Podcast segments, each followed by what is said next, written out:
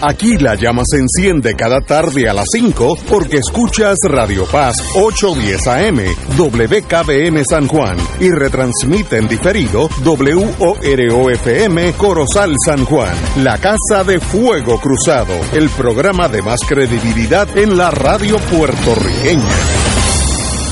Esta emisora y sus anunciantes no se solidarizan necesariamente con las expresiones que escucharán en el siguiente programa.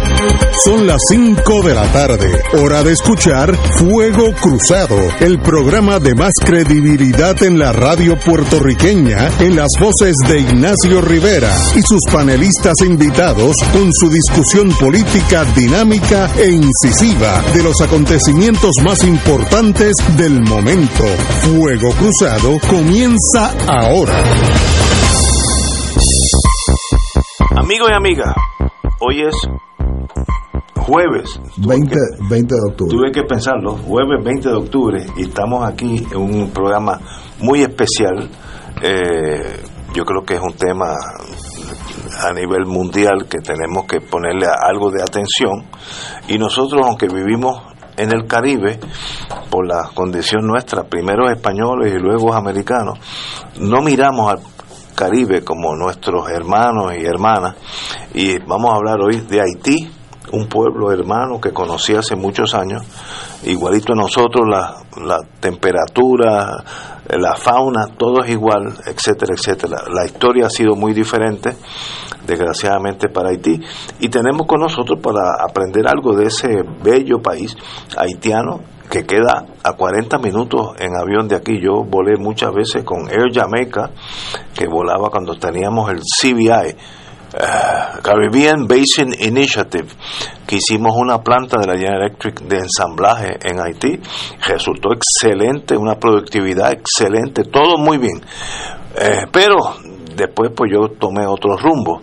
Así que vamos a hablar de Haití, la historia, qué pasó, dónde estamos y hacia, hacia dónde debemos ir si fuéramos haitianos. Tenemos con nosotros el profesor Paul Latortu, eh, yo diría una de las personas que más conoce de Haití en Puerto Rico, pero por mucho. Pero mejor dice, de, puedes decir que es el mejor, que el que más sabe. El, que más sabe. Yo, yo no conozco a nadie que, que me hable de Haití como Paul Latortu, un profesor de la Universidad de Puerto Rico, ya retirado, tiene otras, otros menesteres eh, académicos que vamos a hablar después. Pero vamos a empezar con Haití, eh, esa ese país que queda a 40 minutos de aquí y que tampoco conocemos. Ahí, vamos, muy buenas tardes. Hermano. Buenas tardes, buenas tardes. Bueno, buenas tardes a todos. Empecemos por donde tenemos que empezar. Haití fue una colonia primero española y luego francesa. Y antes de ser colonia era una parte del Caribe poblada por taínos, igual que Puerto Rico. Igual que nosotros. Y, y, y llegaron los franceses y dijeron esto es mío. No, primero llegaron los españoles. Los españoles dijeron, esto es mío también. Pues déjame decirte, Cristóbal Colón desembarcó en Haití antes de venir a Puerto Rico. Ah, qué bueno. Eso es el primer viaje. Puerto Rico es el segundo viaje. Cristóbal Colón es uno de los primeros lugares donde desembarcó en la bahía de Molse Nicolás, que una vez después los americanos quisieron tener para tener una base naval, los haitianos no se le permitieron cuando ya era Haití, final del siglo XIX. Y la segunda opción era Guantánamo, fueron del otro lado del Canal del Viento y tienen todavía Guantánamo. Así que está, estamos hablando de la época de horror del nacionalismo haitiano, que podría decir no a los poderes imperiales. Wow. Y háblame de la colonia, primero española y luego francesa. que Bueno, los españoles eh, después tuvieron problemas con Caonabó. Caonabó era un jefe taíno. Eh, y cuando eso pasó, cuando Colón se fue y regresó en el segundo viaje y encontró que el, uh, el pueblito que habían empezado a, a crear con los restos de la Santa María. La Santa María eh, Murió murió en Haití, en el norte Ah, de no, Haití. no, Oh, sí. Oh, sí. Y eh, eh, los ah, españoles que quedaron detrás tuvo problemas con los jefes in- indígenas y los indígenas masacraron a los españoles. Y de ahí Colón entonces levanta vuelo y se fue al establecer del otro lado de la isla y ahí que llega a la parte que es hoy Santo Domingo. Wow, interesante. Ujú. Así que toda la isla fue española y los taínos murieron con el contacto con los españoles, no solamente por poder de fuego, pero también por las enfermedades traídas por los españoles, enfermedades que los taínos no conocían y no había vacuna. Sí, sí, sí. Y los franceses poco a poco se fueron interesándose en la parte este porque los españoles no daban una una utilización a esa isla era era una isla que tenían para crear caballo que era algo importante para el ejército en aquel tiempo. El ejército que iba a conquistar Sudamérica, etcétera, y para criar ah, cerdo, los españoles son muy importantes, conocen la cosa del cerdo, y eh, para, para tener carne, para los viajes, etcétera, y poco a poco los, ah, los franceses fueron interesándose a la parte occidental a partir de una isla que no tiene nada que ver conmigo, pero se llama l'île de la Tortue, Isla de la Tortuga. Isla de la Tortuga. Pero el nombre, eso no pertenece a la familia de la Tortuga, por favor. La- eh, eso es el nombre que dio Cristóbal Colón a esa isla porque desde lejos, como se creía que tenía la forma de una tortuga. Lo mismo que Caja de Muerto aquí, a lo largo de Ponce, dicen que tenía la forma de una caja de muerto y el nombre caja de muerto quedó hasta ahora. Y de hecho, cuando uno- oye, uno tiene esa impresión, ¿verdad? Bajando la montaña. Así que tenemos una historia común, muy común. Y los franceses se quedaron en la parte occidental y después de una guerra entre Francia y España por otra cosa en Europa, se firmó un tratado conocido como el Tratado de Ryswick, que finalmente dio, España cedió la parte occidental a Francia y ahí Francia montó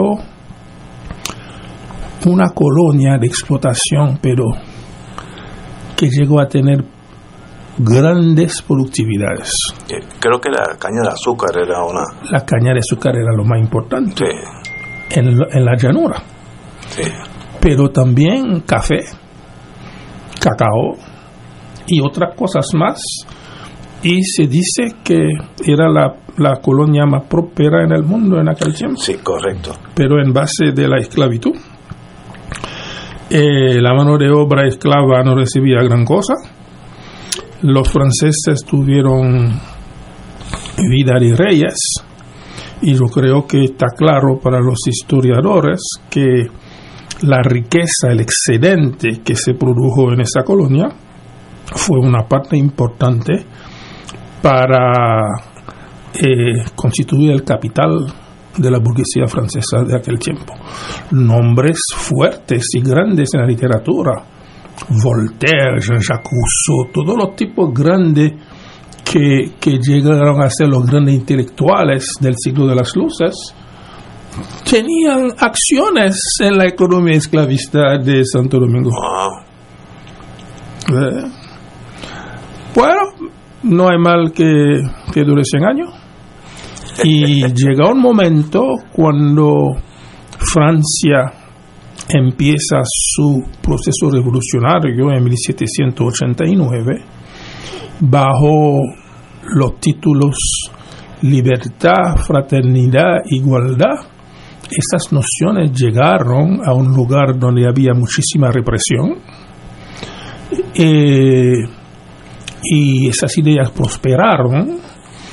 Eh, líderes de la revolución fueron enviados para dirigir la colonia y tomaron decisiones que a veces uh, favorecieron los esclavos, entre las cuales la decisión del comisionado Sontonax, eso es el nombre, que distribuyó armas a los esclavos y les dijo, quien se le quita las armas quiere que vuelve a la esclavitud. Sontonax había decretado el fin de la esclavitud.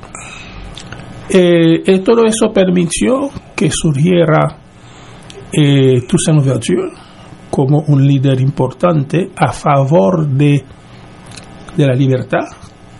Toussaint todavía no hablaba de la independencia. Quería una, una colonia con cierta autonomía, eh, porque decía él, ¿quién va a comprarnos el azúcar? Si esto ahí se, la economía está basada en azúcar, necesitamos poder vender, poder exportar. Y sé en la isla fue un factor importante en proclamar la liberación de los esclavos en toda la isla, no solamente en la parte occidental y los historiadores dominicanos lo saben.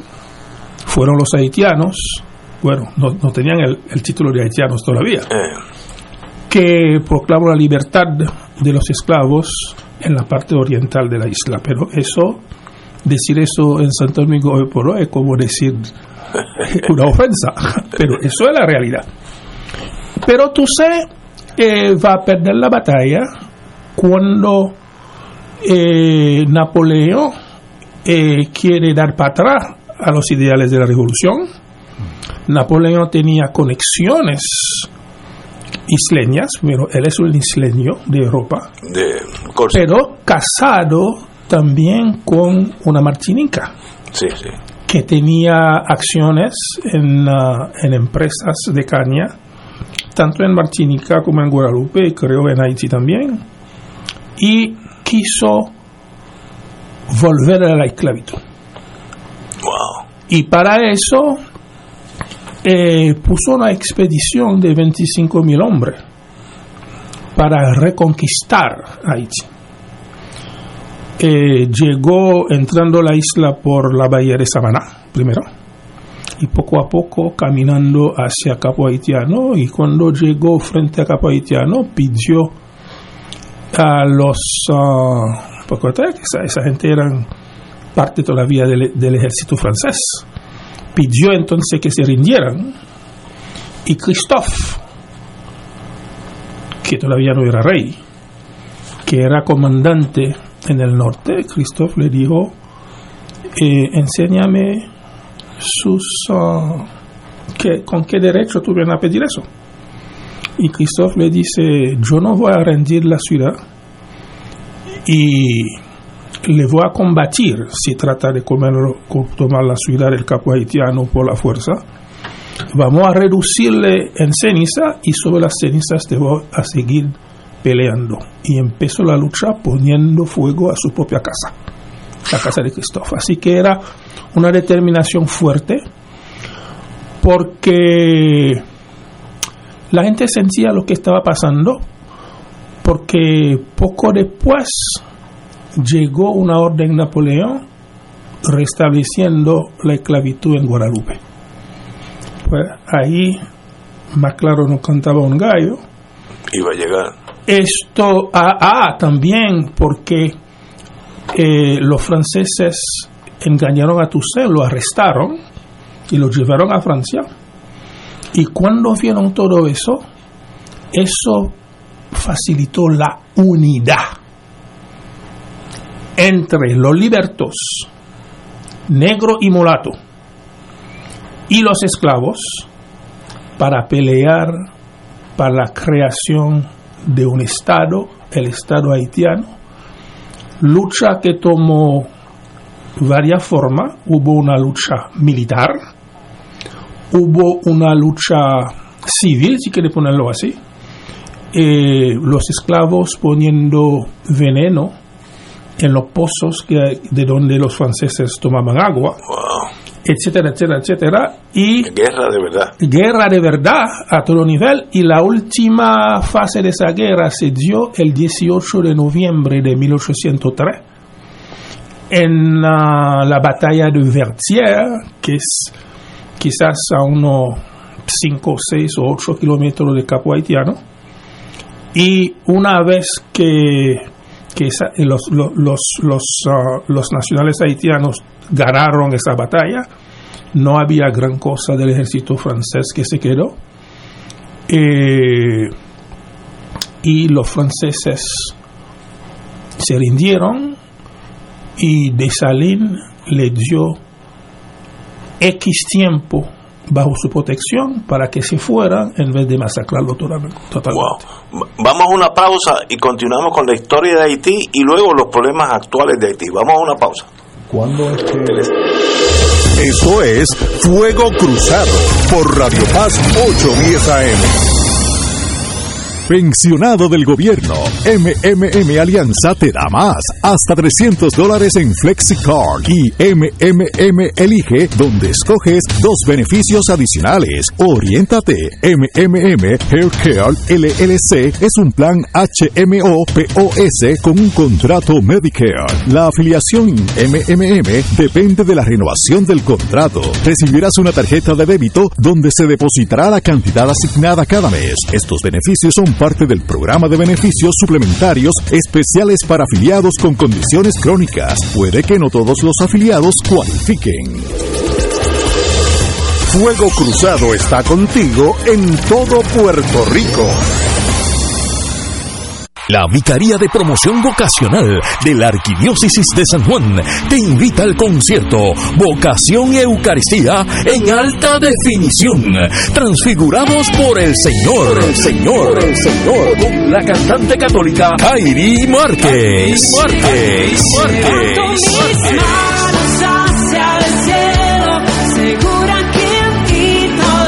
En la parroquia María Auxiliadora de Cantera, sábado 29 de octubre, 7 de la noche. Con la participación especial de Joseph Full of Him. Y otra sorpresa. Disfruta de una experiencia que edificará el espíritu.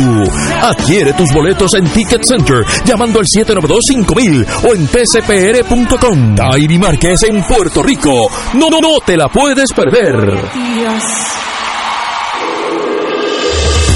Fuego Cruzado, el programa de más credibilidad en la radio puertorriqueña, es ahora la tribuna abierta de análisis noticioso, con diversas perspectivas que exploran el trasfondo de lo que acontece a diario y cómo nos afecta. Escucha a Ignacio Rivera y sus panelistas invitados de lunes a viernes en Fuego Cruzado en transmisión diferida a las 10 de la noche por Oro 92.5 FM.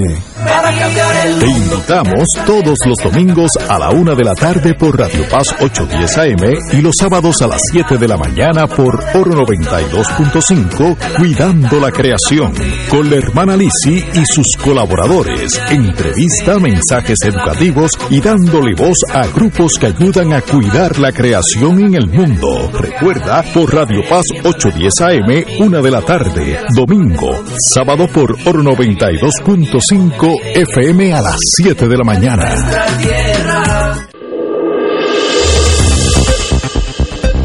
Y ahora continúa Fuego Cruzado. Este segmento es presentado por MMM. Regresamos amigos y amigas. Tenemos el privilegio muy singular, y lo digo con todo mi corazón, de tener con nosotros a Paul Latortú, eh, profesor de la Universidad de Puerto Rico, ya retirado, una persona que conoce eh, esta historia de las Antillas, sobre todo su país natal, eh, la bella Haití. Y nos quedamos donde los franceses ya empiezan a chocar con los haitianos Así es. y un día Ya se han ido. de- deciden coger el monte. Vamos, se- seguimos de ahí. Bueno, entonces, ah, con después de la batalla de Vertières, pues se proclama la independencia un mes después, en primero de enero, en mi pueblo, ¿Cuál es su pueblo? Gonaïve, del nombre indígena de Gonaibo. ¿Eh? Del Guaynabo aquí. Ah, ya tú te das cuenta. No, tenemos una, una, una mucho en común. Y debe decirle cuando los puertorriqueños y los haitianos se encuentran y aprenden a conocerse, yo creo que se pegan muy bien. Por lo menos eso es lo que yo, eso ha sido mi experiencia. Porque en alguna forma se reconocen. El primer día no saben, dicen, mira, ¿tú, tú comes arroz? Los puertorriqueños piden. El segundo, oh, comen arroz.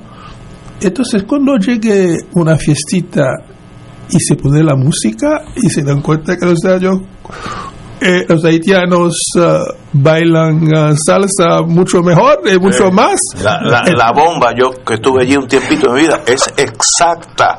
La música esa de, de tambora. Es lo mismo. Es lo mismo, exactamente lo Es lo mismo, entonces, ¿cuándo será eso? Pues la identificación se da y a veces pienso que los, los puertorriqueños al, al contacto con Haití cobran conciencia de su caribeñidad. Yo he visto eso años y años que he traído haitianos para adiestrarse, maestros haitianos, tanto en, en Río Piedra como en, en Ponce, porque yo empecé primero en Ponce dando clase en la católica. Y hoy por hoy, pues, tenemos como más de una docena de personas haitianas haciendo el doctorado en ciencias naturales. Eso empezó eh, luego del temblor de tierra, cuando el presidente de aquel tiempo en la universidad me preguntó cómo la universidad puede ayudar. Le dije, vamos a llamar al rector de la Universidad de Haití, vamos a traerlo para acá, vamos a reunirle, vamos a preguntarle cuáles son sus necesidades. Era un agrónomo que yo conocía muy bien, eh, dijo, necesito profesores de ciencias. Yo quisiera más profesores de ciencias haciendo maestría y doctorado. De aquel tiempo para acá, me parece que hay más de una docena graduados con doctorado, ahora haciendo presentaciones en diferentes lugares en el mundo, investigación, etcétera, y hay quizás una docena todavía adicional acá. Bueno, volvamos para la historia. Haití expulsa a los franceses, de paso bien expulsados, pero eso es aparte. Y entonces, ¿qué sucede? ¿En qué año estamos hablando, más o menos? 1804. Ok, y ya salen de los franceses, se queda Haití Des- bajo el liderazgo de Dessalines. de Salín. Pero en 1806 matan a Dessalines. El padre de la patria, otro grupo lo mataron. Eh, eso ya quería decir que había diferentes ideas de cómo debe ser la nueva nación. Eh, y ahí el país se divide en dos. Christophe en el norte y Pétion en el sur. El sur ha sido siempre un lugar eh, donde prevalecen como grupo social los llamados mulatos. Los mulatos son eh, descendientes de, de, de- de hombres eh, franceses y mujeres africanas. Cuando en el norte la presencia africana era bueno, había mulatos también, como no, pero la, la, la presencia de los negros como grupo social dominante era mucho más fuerte En el norte. en el norte. Pero finalmente, eh, Christophe, que montó eh, unos programas, yo, llamaría de desarrollo económico, porque quería hacer carretera, quería hacer escuela, quería hacer, quería organizar la producción. Eh, Christophe al final no tuvo tanta aceptación. Porque Bueno, porque elitismo, yo creo que quería unos sacrificios para poder prosperar el país. El desarrollo económico nunca era algo fácil, pide sacrificios, pide ahorro y trabajo. y trabajo para hacer la carretera y que y la gente no aceptaba tanto eso y finalmente Christophe se, se suicidió. wow Christophe es quien hizo la, la, la, la, la- la citadel. sí Hoy por hoy, cuando los haitianos piensan y preguntan ¿Cómo hubiese sido Haití si Christophe hubiese tenido éxito? Bueno, nunca sabremos la contestación porque porque historia. no, era historia. Entonces en el sur cogió Pétion, Pétion cogió una política distinta. Es la política del dejar hacer. Él dice que hace una reforma agraria, pero realmente lo que hizo fue guardió eh, la, eh, la, la mejor tierra llana para sus grupos, que eran grupos, vamos a decir, de los descendientes de franceses y de africanas, y repartió para los ex esclavos tierra de montaña. Bueno, eh, eso complació a medio mundo. Eh, sin embargo, si los escla- es- ex esclavos van a coger tierra de montaña para hacer su comida, hacer su siesta en su hamaca, etcétera, etcétera, y tú vas a producir maíz y habichuela, porque de eso se trataba nuestra comida en aquellos tiempos, en tierra de montaña Es muy difícil. pues tarde o temprano tú vas a malgastar el recurso tierra de la montaña, tu pie de la montaña algo va a pasar, tú vas a perder también algunos de los ríos y, si- y, y ahí empieza el proceso, bueno, yo no voy a decir de- empieza, se, intensi- se intensifica el, el proceso de deforestación y Deforestación. de erosión. y, la- y Que trae la erosión. Pero la deforestación empezó antes, con los franceses cortando árboles para- para sembrar ca- caña. No, no en montaña no era tanto Ah, no. para sembrar caña, era para exportar a Francia y hacer casas y Ah, catedrales y todo ese tipo Por madera, madera, sí. Madera, madera, madera preciosa. Sí, sí, sí.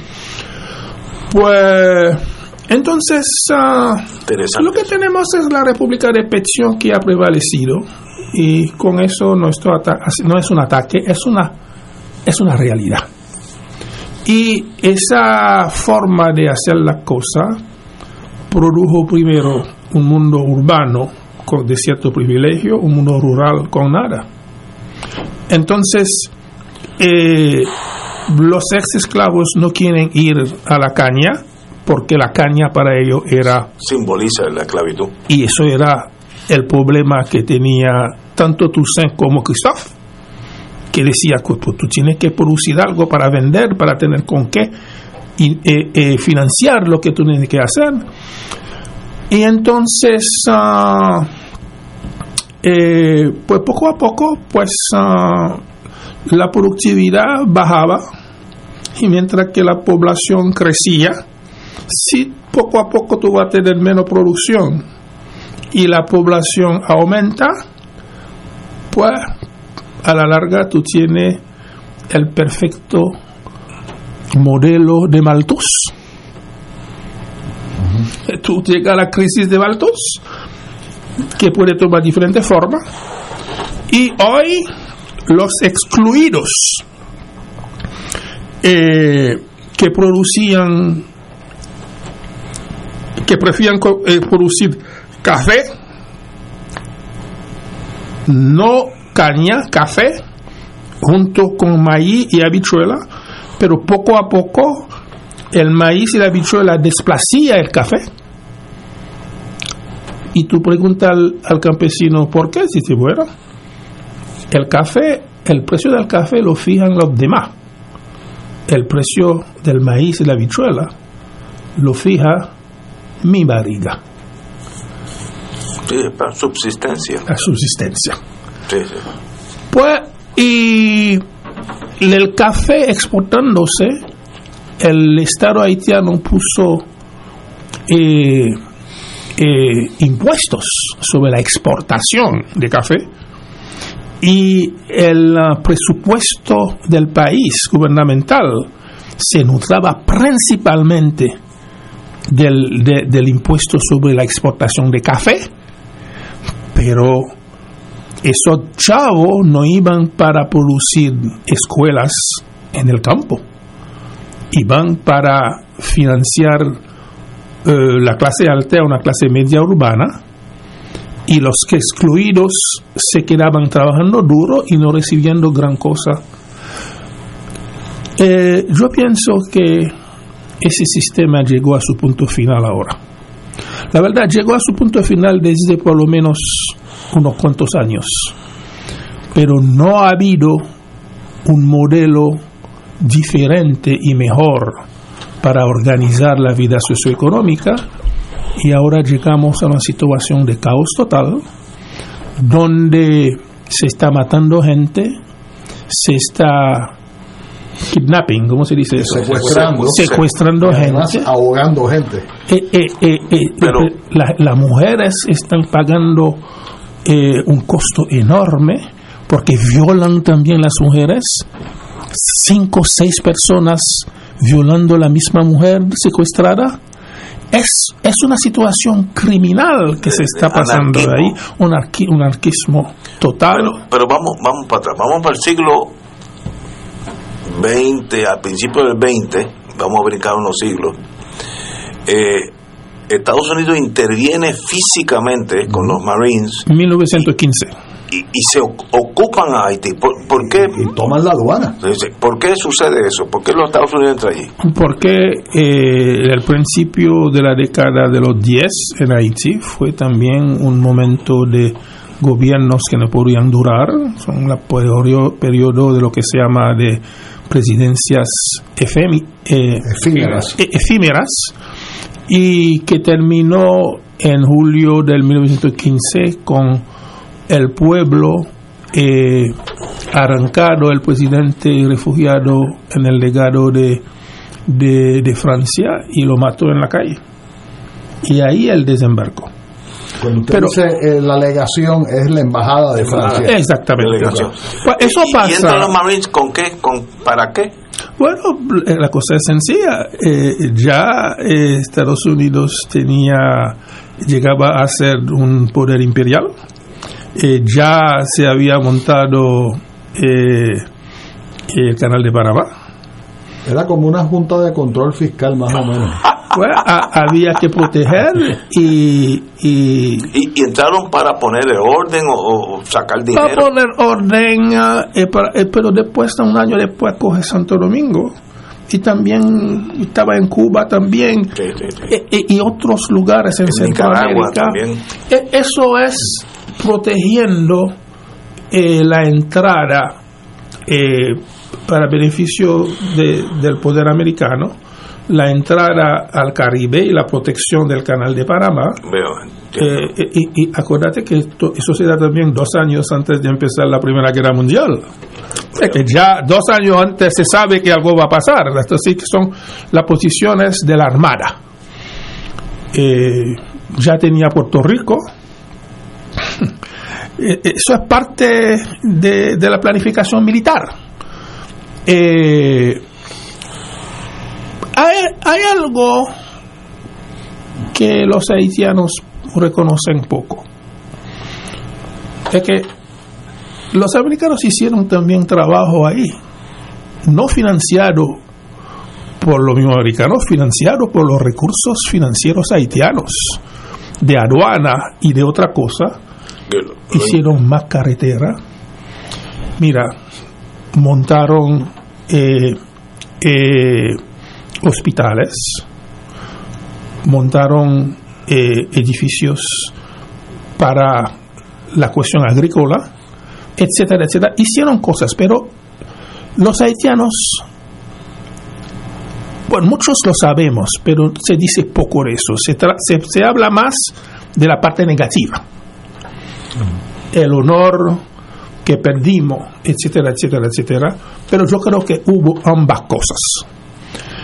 Eh, y todo eso para servir las ambiciones imperiales de Estados Unidos. No, está claro, eso, eso es lo que había. Eso tiene que ver con el panamericanismo. Yo no diría eso en cierto sentido, porque el paganismo, otros dicen que los haitianos lo inventaron con Petion y Bolívar, con el encuentro de Petion y Bolívar. Eh, porque Bolívar eh, estaba perdiendo batalla en Venezuela, se quiso refugiar en Jamaica para no encontrar respaldo y le dijeron, tú tienes que ir a Haití. Y ahí encontró con Petion y Petion le dijo, a ti te vamos a ayudar. La primera, bueno, el, el, eh, el ah, ¿cómo se llama? La bandera venezolana se creó en la bahía de Jacmel. Jacmel, sí. de Jacmel. Una, pre- una primera expedición se dio. Eh, Bolívar estaba perdiendo, regresó a Haití.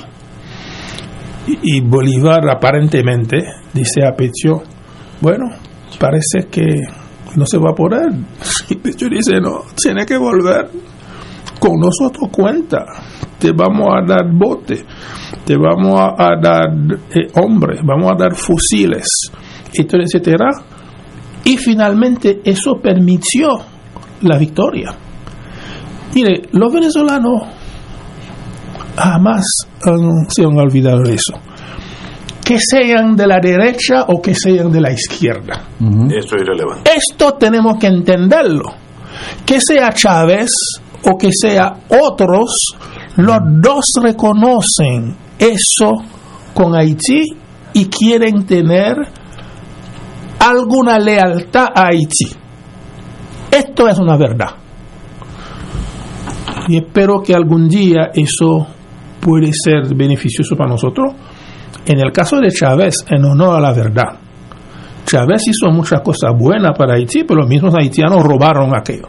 Chávez hizo con Haití un acuerdo donde Petrocaribe. Petrocaribe, te vamos a suplir petróleo, tú nos pagas cash solamente 20% y el 80% te lo vamos a dar a crédito, 2% de interés anual, pagadero sobre 20 a 25 años y tú no puedes pagar con producción agrícola. Mira, en, el idioma creol, ¿tú sabes cómo los haitianos llaman eso? Sí, es una ventaja barba y bigote. Eso es como dicen eso en español. Muy bien. Y entonces, ah, pero los mismos haitianos robaron a esos chavos Ay, Dios. eh, y no gran cosa se pudo hacer. Eso es la verdad. Vamos a una pausa, amigos. Continuamos con una pequeña historia interesantísima de nuestro vecino país, Haití. Esto es Fuego Cruzado por Radio Paz 810 AM.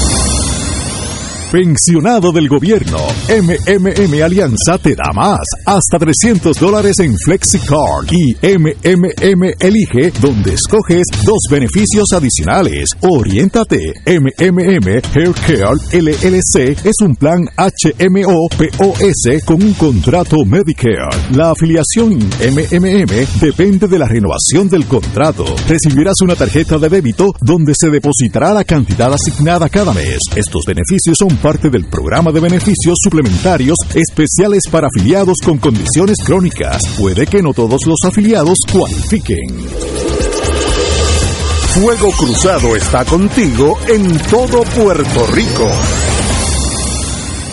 La tecnología avanzada al cuidado de su salud tiene un nombre. Advanced Imaging Interventional Center. Siempre con innovadores servicios en radiología diagnóstica y un personal certificado brindándole confiabilidad con resultados más certeros en todas sus pruebas. Ofrecemos MRI, tomografía computadorizada, angiografía digital, neuroradiología, sonografía y ahora con nuestro nuevo servicio avanzado de PET-CT para pruebas de alta eficiencia. Advanced Imaging, edificio Arturo Cadilla, Centro Médico San Pablo Bayamón, 269-2442. Los días transcurren y tú siempre conmigo. Si llueve, si truena o si sale el sol, tú siempre me das tu buena energía. Eres música, risa, la voz que pone a pensar.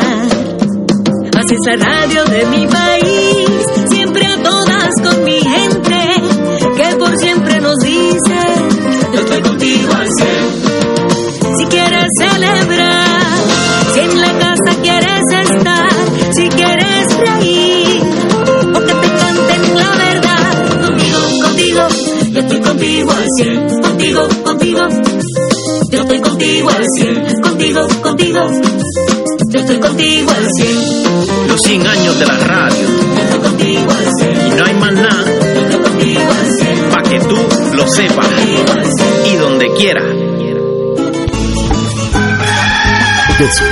Con la gracia de Dios iluminando el sendero y responde al llamado de congregarnos en su nombre cuando el sol despunta en el Santuario Nacional de Nuestra Señora, Madre de la Divina Providencia, tempranito en la mañana, el sábado 5 de noviembre. 5 y 30 de la madrugada para otra misa de madrugadores, la celebración eucarística que se ha convertido en tradición y fuente de bendiciones para la familia católica. Por motivo de la pandemia, se practicará el distanciamiento físico recomendado y el uso obligatorio de mascarillas. Se llevarán a cabo confesiones previo a la Santa Misa. Participa en este encuentro mensual y comienza el fin de semana en paz y renovado, asistiendo o escuchando la transmisión en directo. Misa de madrugadores por Radio Paz 810 AM o Radio Paz 810.com y Oro 92.5 o Radio Oro FM.com. Info santuario de la providencia.org 787-646-9448. Y ahora continúa Fuego Cruzado. Amigos y amigas, regresamos a Fuego Cruzado. Hoy tenemos un programa especial si el tiempo nos da, va a hablar un poquito de Haití, nuestra hermana república, a 40 minutos en un avión, así que no estamos hablando de Australia, sino de un país que está al lado nuestro, con la misma música nuestra, las tamboras, eso es, es lo mismo, yo estuve allí, los mismos sonidos, los mismos bailes, etcétera, hermanos nuestros. Por, y la misma comida. La, y la misma, exactamente la misma. Arroz bichuela, esto es natural allí. Y tostones. y tostones. Dejamos los Marines, tuvieron 19 años, si no me equivoco. Claro, sí, se fueron en el 33. Y se fueron en el 33, ok. ¿Qué pasa entre el 33 hasta que llega la dictadura de Duvalier, que sabemos de ahí para abajo, pues el mundo empieza a conocerlo, aunque sea de lejito? Y antes, ¿por qué se van eh, Oye, los militares de Estados Unidos, los marines? ¿Por qué se, bueno, eh, eh, se van? Porque lo, el movimiento nacionalista quiere que se vaya. Eh, y eh, Franklin Delano Roosevelt es quien realmente dice, bueno, los haitianos piden que nos vayamos, nos vayamos. Oye, Pero, un, ex, ex estudiante suyo, Manolo Rodríguez, un saludo a mi ex profesor de economía de la Universidad Católica de Ponce eh, Manolo Rodríguez. Así que usted tiene usted tiene raíces aquí. No, pues, claro, yo empecé en la católica, apenas tenía 23 años. un niño. Oh, algunos estudiantes eran mayores que yo. Y no sabía hablar bien español en aquel tiempo. Ha llovido, ha llovido. Este, ok, terminamos, estamos en el periodo la infantería de marina se sale de, de Haití, de Haití eh, ya cumplieron su misión o lo que sea. Y hay un periodo de unos 20, 30 años entre eso y, la dictadura de Duvalier. Eh, bueno, primero los americanos se van, pero deja constituida eh, la constituido el ejército haitiano. Ah, ellos forman un ejército. Antes eran bandas, diferentes lugares, regiones. Ahora un ejército que con poder eh, sobre el territorio entero. Eh, eso es uno.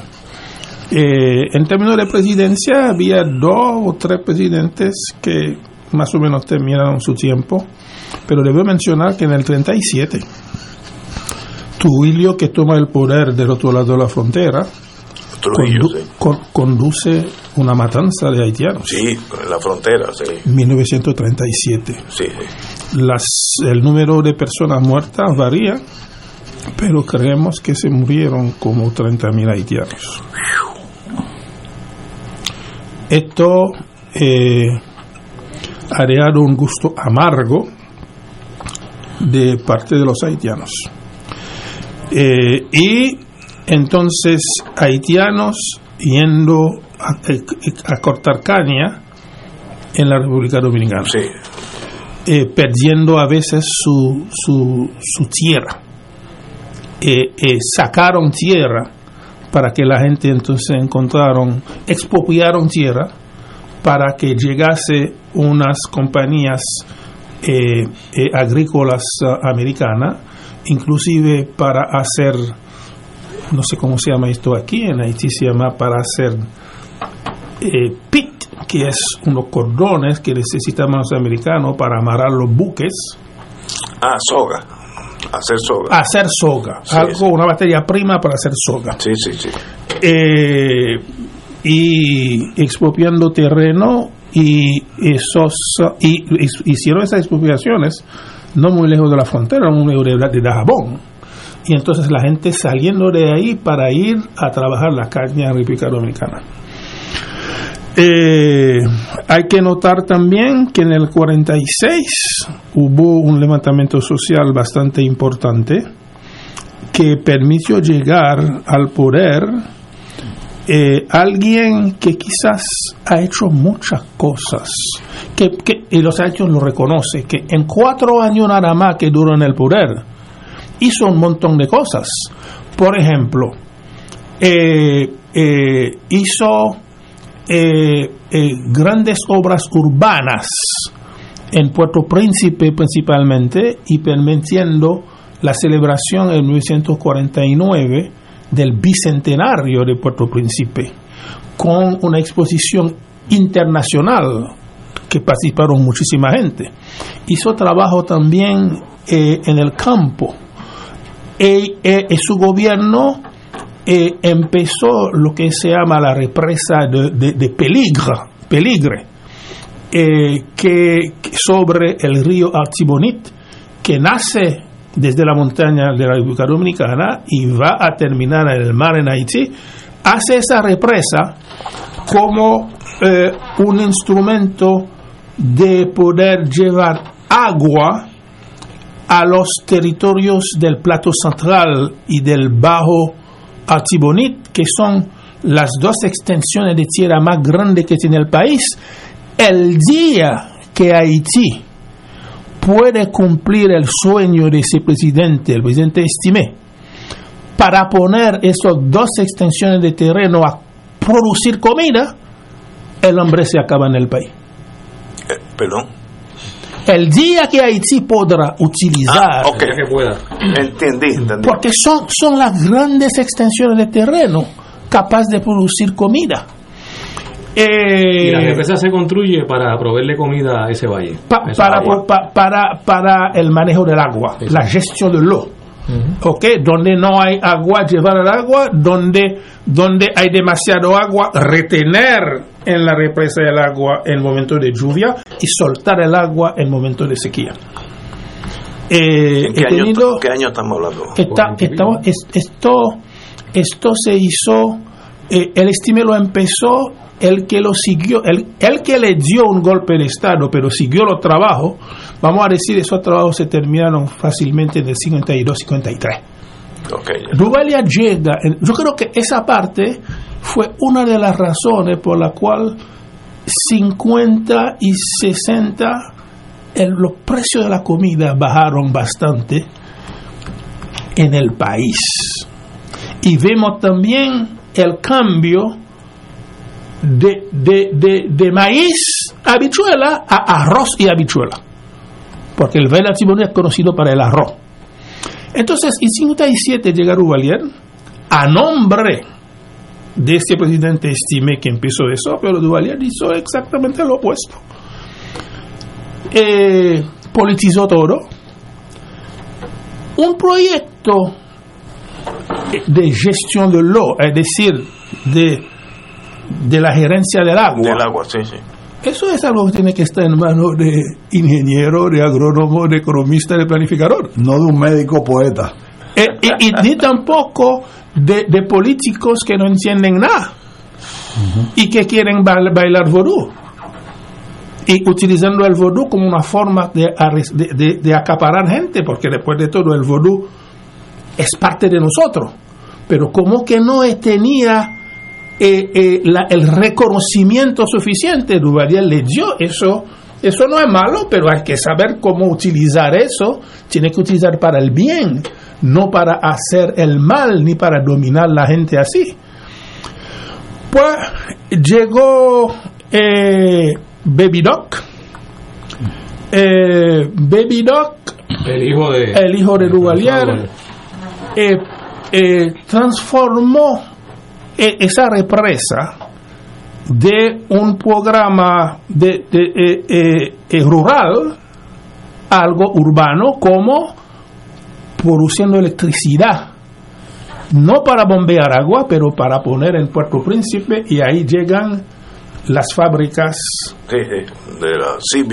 eh, Caribbean doctor, Basin fíjate que todavía no es CBI. CBI llega en los 80. Sí. Pero ese proceso empieza en los, en los 70 ya. Muy bien.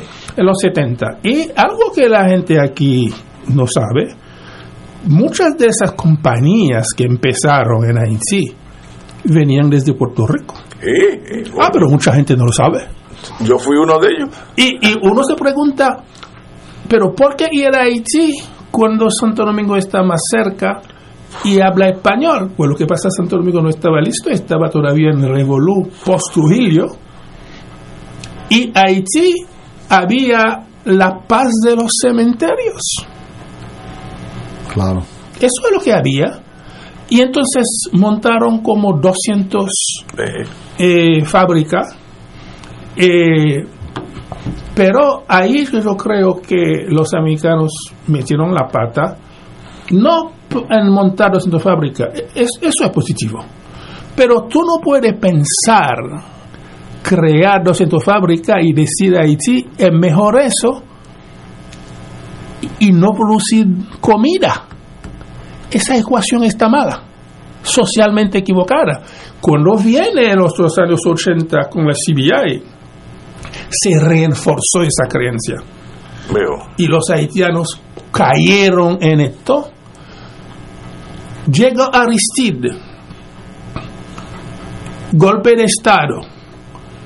Llega Clinton, reforzó eso más todavía. Así que hay, y eso es lo que han hecho en Puerto Rico también. Puerto Rico nada más ahora se está dando cuenta que fue un error haber dejado la agricultura. Tú no puedes confundir la agricultura con caña de azúcar.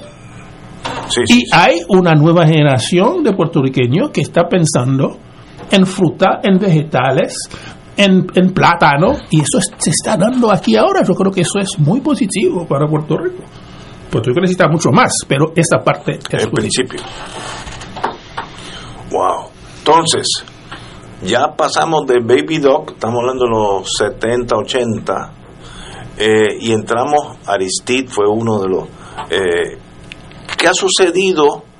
Aristide fue en el 2004. No, un poquito antes. O antes. En, en- Hasta el entra 2004. en el 1990. 90, El 1990. primer golpe de Estado en el 91 se fue, regresó en el 94, eh, se dio el poder a otro dentro del grupo 95, regresa en el 2001, dura hasta 2004 y, Y ahí otra es que vez se- hubo problemas. sí. Vamos a una pausa, son las 6 de la tarde, regresamos con el profesor Paul Latortu. Excelente. Fuego Cruzado está contigo en todo Puerto Rico.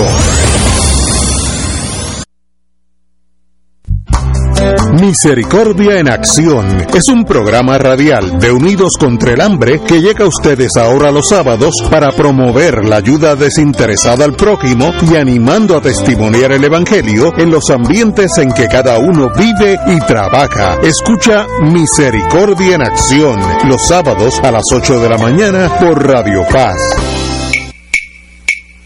De todo un poco, con Manolo Almeida, el más ameno en tus mañanas por Radio Paz 810 AM, de martes a viernes a las 9 de la mañana. Notas positivas, salud, ambiente, negocios y entretenimiento. De todo un poco, martes a viernes por Radio Paz. ¡Estamos vivos!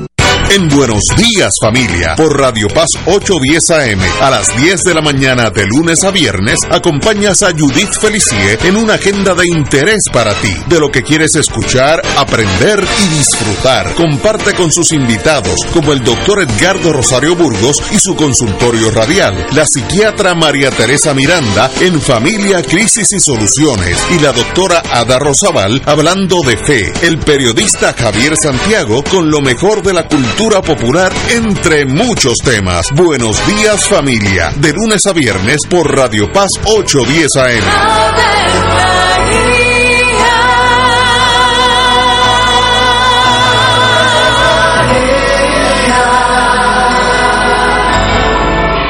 Ángel del Señor anunció a María. Y ella concibió por obra del Espíritu Santo. Dios te salve María, llena eres de gracia, el Señor es contigo. Bendita tú eres entre todas las mujeres, y bendito es el fruto de tu vientre Jesús. Santa María, Madre de Dios, ruega por nosotros pecadores, ahora y en la hora de nuestra muerte. Amén. He aquí la esclava del Señor. Hágase en mí según tu palabra. Dios te salve María, llena eres de gracia, el Señor es contigo. Bendita tú eres entre todas las mujeres, y bendito es el fruto de tu vientre Jesús. Santa María, Madre de Dios, ruega por nosotros pecadores, ahora y en la hora de nuestra muerte. Amén. Y el Verbo se hizo carne. Y habitó entre nosotros. Dios te salve María, llena eres de gracia, el Señor es contigo. Bendita tú eres entre todas las mujeres, y bendito es el fruto de tu vientre Jesús. Santa María, Madre de Dios, ruega por nosotros pecadores, ahora y en la hora de nuestra muerte. Amén. Ruega por nosotros, Santa Madre de Dios. Para que seamos dignos de alcanzar las promesas de nuestro Señor Jesucristo. Oremos. Derrama, Señor, tu gracia sobre nosotros, que por el anuncio del ángel hemos conocido la encarnación de tu Hijo para que lleguemos por su pasión y su cruz a la gloria de la resurrección por Jesucristo nuestro Señor. Amén. Gloria al Padre, al Hijo y al Espíritu Santo. Como era en un principio, ahora y siempre, por los siglos de los siglos. Amén.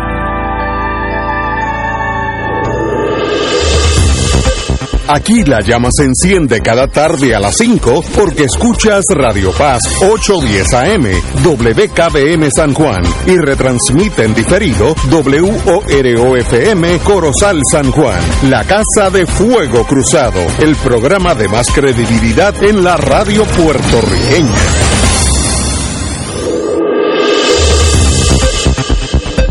Y ahora continúa Fuego Cruzado.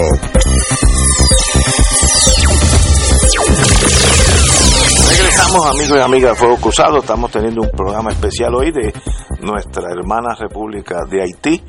Eh, tenemos con nosotros para nuestro orgullo y honor al profesor Paul Latortu, eh, que lo sigo molestando, ya llevamos una hora, pero todavía no, no se puede ir, está bajo arresto domiciliario aquí.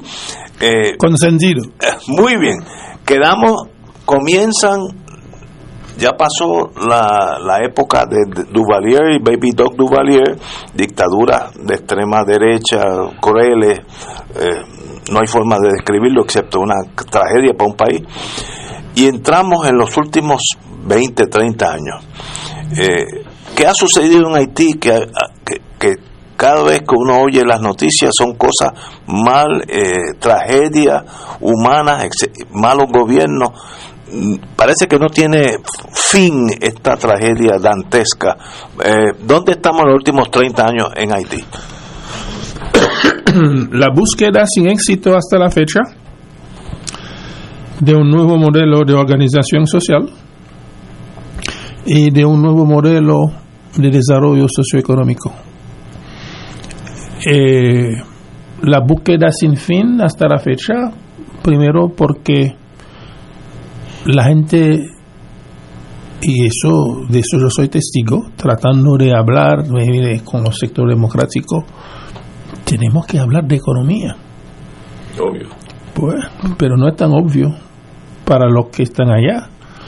Eh, es lo que es más obvio para ellos es la toma del poder. Entonces te dicen que una vez en el poder bregará con la economía. Y yo sé que eso no es así.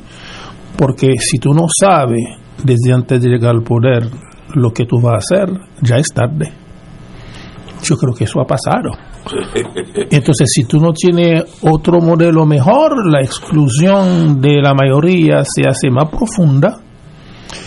Eh, uno, número dos, en un momento cuando eh, la gente empieza a salir del campo para ir a la ciudad, y Puerto Príncipe, que al terminar los años 60 tenía apenas 200, 250 mil habitantes, con la migración eh, de las zonas rurales a las zonas urbanas, Puerto Príncipe tiene dos millones y medio hoy. Puerto Príncipe. Sí. Mi pueblo Gonaïv, que tenía apenas 30, 40 mil personas, hoy Gonaïv tiene por lo menos 300 mil personas. Eh, y lo mismo para Lecay, lo mismo para eh, todos los centros urbanos, y entonces eso llega con desempleo, eh, y llega también con la migración hacia, hacia afuera. primero hemos visto los boat people hacia Miami. Puerto Rico ha vivido una parte de eso en Fuerte Allen. Hace unos años. Eh, hoy la migración va a Santo Domingo. Eh, debe decirle que la infraestructura, el programa de infraestructura de construcción en Santo Domingo es la fuerza de obra haitiana. Sí, sí, sí. Eh, recoger arroz en Santo Domingo es fuerza haitiana. Eh, trabajar en el turismo en las Bahamas, la mitad de la población es haitiana eh, en, uh, en Florida, en Nueva York, en Boston, en Montreal, en Montreal. Eh, es una presencia haitiana eh, en, eh, de, de, la gente mejor preparada. Eh, un, una, una, una, haitiana fue gobernador general de, de, de Canadá eh, hace como 20 años atrás. Wow, no sabía eso. Oh, sí. Eh, una haitiana hoy es el presidente del Partido Quebecois. Es decir, si gana las elecciones puede ser primer ministro de Quebec. Wow. Eh, eh, eh, muchos profesores haitianos. hay también ahora una migración hacia, a, hacia Brasil y hacia Chile. Eh, eh, porque no hacía falta tener una visa para ir a esos países. Eh, y es esa migración que se presenta cruzando bosques eh, grandes, ríos grandes, Centroamérica, México y se presenta en la frontera de Texas. ¿Ok? Y, eh, y en este momento eh, los haitianos han descubierto, con la ayuda de los dominicanos, que se puede llegar al norte pasando por el este, no necesariamente por el oeste. Por el oeste, es decir, el canal del viento, Cuba y las Bahamas, ruta hacia Miami. Bien. Y ahora es el este, vía Santo Domingo, y, Puerto y Güey probablemente, y entonces Canal de, de, de, de la Mona, eh, y la gente le está cobrando 5 mil, 6 mil dólares para traerlo a la Mona y llega a Puerto Rico. Eh, hasta la fecha, eh, la experiencia aquí no se compara con lo que fue en Fuerte Allen. se encuentra una forma para poder si la gente está eh, aceptada por razón humanitaria y tiene familia en Estados Unidos, dispuesto a reconocerlo y a enviarle un e-ticket, la gente puede coger un, un, avión para ir a la Florida o a, o a Nueva York o donde quiera que tienen esa familia. Eso, está, eso ha pasado en los últimos uh, meses y vamos a ver si pasa otra vez con ese grupo de 102 personas, primera vez que el grupo fue tan grande. Y eh, la gente típicamente pasa eh, tres a cuatro días en detención, me dicen en, en Aguadilla, me imagino que es en la ex, en la antigua base Remy, Sí, Remy, sí. donde federales deben tener Allí está espacio. el Border Patrol. Ok, y entonces una vez que lo sueltan, pues hay eh, unos sacerdotes aquí que tratan de recoger aquello, contacto con la familia. Precisamente esta tarde, pues yo estaba reunido, porque En San Mateo. En San Mateo estaba reunido para decir, mira, ¿cómo se puede organizar montando una estructura? Porque uno o dos personas no basta para hacer el volumen de trabajo que eso pide. Así que estoy tratando, yo cogí los datos, que es lo que hace falta para, porque eso no va a parar. Porque Haití, está, la situación de Haití hoy es una situación donde eh, el Estado ha fallido. Eh, no hay legitimidad, eh, ni hay autoridad, y hasta la policía se dice que 30 a 40% de la fuerza policíaca está más aliada a, a los bandidos que al Estado haitiano. Si tú tienes eso, ¿dónde está la fuerza de, de intervención? No existe. y hasta los, los tanques o la guagua, las armas, si tú lo entregas a la policía, ¿cómo tú puedes garantizar que eso va a la parte sana en vez de la parte... No hay forma de saber. Así que es una situación difícil y creo que eso es lo que hay detrás del gobierno pidiendo una ayuda a las Naciones Unidas, pero tenemos que saber, ese tipo de ayuda no cambia un país.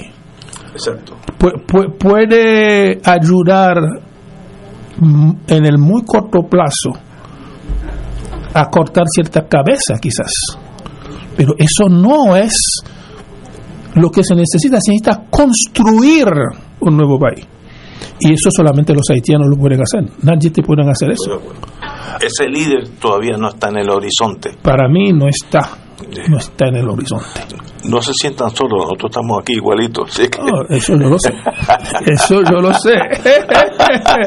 No lo hablo porque no tengo legitimidad para hablar eso en la radio, pero en mi salón de clase discutiendo los problemas económicos del país, yo, yo lo digo. Pero, ok, Haití en este momento está en un, un estado casi anárquico. Sí. Casi anárquico. Y est- estos grupos armados son pandillas. Con, Son pandillas conectados con ah, eh, algunos grupos del sector privado veo, sí, y con los grupos políticos. también. Wow. Así que tú estás en un país donde hay una fuerte tendencia de economía criminal y de política criminal. Y esa criminalidad es bien dura porque matan gente, secuestran gente, violan mujeres, eh, la gente no se atreve a salir en las calles. Eso es un fenómeno más de Puerto Príncipe, pero también en algunos lugares fuera de Puerto Príncipe también, pero Puerto Príncipe principalmente. Por ejemplo, hoy por hoy es un lugar desierto, no hay gente en la calle. Y con un grupo de gangas controlando el puerto de donde desembarca Los bienes y la gasolina, principalmente los bienes energéticos, gasolina, querosene, diésel, que controlan desde ya más de un mes. Es decir, que no hay gasolina para carros, etcétera. una ¿Y existe al- algún, algún grupo, algún sector social, eh, alguna organización o alianza de organizaciones que estén haciendo alguna propuesta hoy para atender esta situación de urgencia y, y de caos? Lo que yo veo, hay organizaciones haciendo propuestas de tomar poder. No necesitamos propuestas de resolver las cosas económicas. Sí, que es- esa es la base. Ahora, esto dicho, sin embargo, hay un uh, grupo político que puso al frente a un economista con, que yo conozco, que es parte también de, del consejo que yo tengo para el programa que yo dirijo en Haití, que es un programa de maestría en visión de empresa. Yo hablo con él a veces y eh, yo leo lo que ha escrito. Yo creo que él entiende perfectamente la naturaleza del problema económico. Oh, sí. Pero eso lo ponen al frente, eso no quiere decir que el grupo realmente lo respalda fuertemente, porque yo veo que el mismo grupo lo está criticando la posible intervención de agentes eh, soldados de la ONU o de la OEA que ya, ya tienen experiencia allí, ¿eso es posible o eso es deseable o no deseable? Yo he leído eh, la propuesta que Estados Unidos y México hicieron al Consejo de Seguridad. Realmente hay, hay dos opciones. Yo creo que la opción número dos es la que tiene algún chance, donde inicialmente no es necesariamente eh, el capítulo 7 del Consejo, sino que países voluntariamente sobre una base bilateral, entiendo que hay tres países que quieren juntarse, todavía no está claro. Bueno, bueno, sí, lo que está claro, Canadá es parte de ello, Francia es parte de ello, y Estados Unidos aparentemente sí. Pero yo veo también que en los últimos 48 horas el CARICOM ha hecho dos declaraciones, inclusive una declaración del presidente ahora del CARICOM, que es el presidente de Surinam, que tiende a hacer ver un deseo de participar en, en dar una mano al país hermano de nosotros en el Caribe. Pero todavía esto está por verse. Y la, me imagino que la emigración eh, continúa sin, sin reparo. Lo que creo que va a continuar, por eso te digo que, no hay opción. Más gente van a salir en como puedan. de la mona. Como puedan, sí, como Sí, van a salir porque la situación es imposible vivir. Ahora, ¿cuál es la participación que va a tener ex soldados haitianos de las Fuerzas Armadas Americanas? Porque eso lo hay también. Ex policía haitianos, pero que han trabajado en Nueva York, en Chicago, en Miami. Yo no sé, yo no sé, yo no tengo suficiente información sobre la organización de estas cosas, pero yo, yo lo veo como, como cosas que pueden pasar pero yo lo veo también que si uno cree que eso es lo que va a cambiar un problema socioeconómico, eso no es verdad. Ese es, es, tiene que salir de, de lo imaginario de un liderazgo haitiano, mirando lo que es posible desde el punto de vista estratégico, económico y comercial. Eh, hace un año atrás, cuando murió cuando mataron al presidente, escribió un, un artículo. Jovenel Mois. Eh, sí, escribió un artículo para el Nuevo Día que mucha gente han leído y dice: Mira, Haití tiene unas posibilidades que del cual no se habla.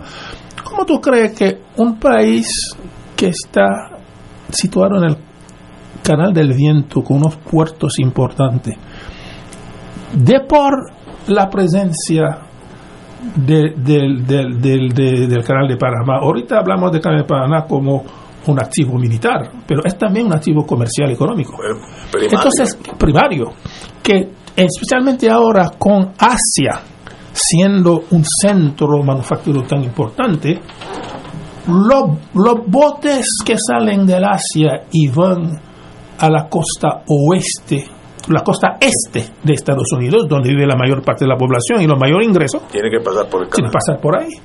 Que van para Europa también.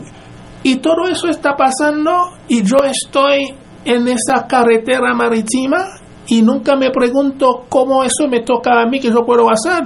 No, eso hay que tomar eso en consideración la planificación económica de este país. Buen día. Lo, lo, lo de lo, lo de, del Valle de la Tibonit y del plato central, lo que estimé quiso empezar pero nunca llegó a su punto, nosotros no podemos dejar eso caer, hay que recoger esto. Eh, la montaña desnuda, hay que reforestar. Y hay empleo rural también en la reforestación. Eh, el agua potable. Hay que haber agua en todas las casas. Eso, la infraestructura es por donde se empieza cualquier proceso de desarrollo y crecimiento económico. Pues, hay que meter mano. A, a, mí me parece que eso es el camino, pero cada vez que uno habla, como que esto cuando lleguemos al poder, eso es falso. Tú tienes que tener no solamente la cosa pensada, tú lo tienes que tener escrita. Antes de llegar Y tú tienes que tener tu gente ya entendida de lo que hay que hacer. Bueno, te puedo decir, una vez Preval como presidente, cuando una vez llegando a su segundo término le estaba hablando en ese sentido, me dijo, Paul, ¿por qué no me escribe eso? Yo se lo escribí. Me lo encontré por accidente tres meses después. Paul, yo, yo recibí eso, pero ya no hay tiempo para leer eso. no, Político al fin. Eso es lo que hay. Bueno, pero de verdad, este profesor, ha sido un privilegio tenerlo aquí. Una clase de historia de Haití, magistral. Eh, magistral, varias personas, entre ellos agentes federales, me han dicho excelente programa, así que usted está ya en la, no sé si es bueno o malo, pero usted está en los oídos de los federales que tienen un poquito más poder que nosotros. Eh, mucha gente nos ha dicho excelente. Y qué bueno que Haití cuenta con personas como usted que pueden mirar el aspecto histórico y futuro, porque esto no, como dice eso, no es llegar al poder y entonces decir, ¿qué hacemos ahora? Es que hay, que planificar qué vamos a hacer con cuando lleguemos al poder en Haití, el que sea, ¿no? Eh, es, eso, pero de verdad un privilegio tenerlo aquí, de verdad habíamos tropezado hace muchos años cuando GE, General Electric, iba a ir a, Petionville, eh, y me acuerdo que usted nos orientó, yo desconocía Haití, nunca había estado en Haití, y me acuerdo de eso hace 20, 30 años, y usted siempre fue igual de servicial, y qué bueno que Haití cuenta con gente como usted. Pues debe decirte, yo, eh, yo sigo trabajando en Haití. Lo, lo sabemos. Eh, he montado, luego de terminar la UPI, he montado un programa de maestría en inversión de empresa en la Universidad Notre Dame de Haití, que es la Universidad Católica de Haití. Y estamos ya en nuestro sexto, sexta promoción. Hemos uh, adiestrado 250 profesionales Sí, algunos son economistas, otros son contadores, otros son gerentes, cosas de mercadeo, pero también tengo médicos, tengo abogados, tengo sacerdotes. Muy bien. Y tengo agrónomos. Y yo estoy muy contento de ese trabajo que hoy en estos días, en estos días yo estoy más acá porque tengo casa aquí también. Yo hago mi trabajo desde unos cuantos meses online. No, me refiero a los que vienen esos en Puerto Rico, esos estudiantes. Esos están en Haití. Están en Haití, Esto es en Haití y son gente que ya están trabajando. Así que la problemática de que qué van a hacer con lo que aprenden, eso no, no, no, no es un problema porque van a mejorar lo que están haciendo. Pero sospecho que con la situación de ahora, a lo mejor hay varios que han estado. Porque debo decir que ayer recibí eh, un email de una de unos garuados, una mujer garuada que había recomendado, porque hay empresas también que me escriben y si yo puedo recomendar. Hay una empresa, eh, eh, ONG, liderado por un ex compañero de mis estudios secundarios en Haití, pero graduado de, de Cornell, de, doctor en medicina y, y, dirigiendo un programa importante en Haití que hizo una contribución importante a la lucha contra las enfermedades infectuosas, incluso el SIDA, me escribe y dice, ¿puedes recomendarme alguna gente? Tengo cuatro puestos. Y hay una recomendación que yo hice. Esa persona ayer me escribió una, un, email diciendo, profesor, eh, me llamaron, pero tuve que decir no, porque no puedo vivir la presión del país.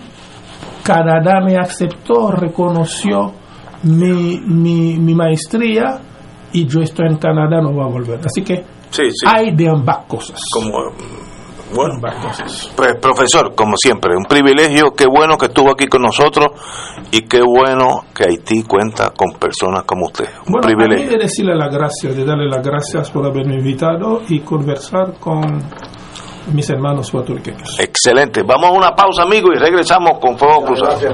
Excelente, excelente. Esto es Fuego Cruzado por Radio Paz 810 AM.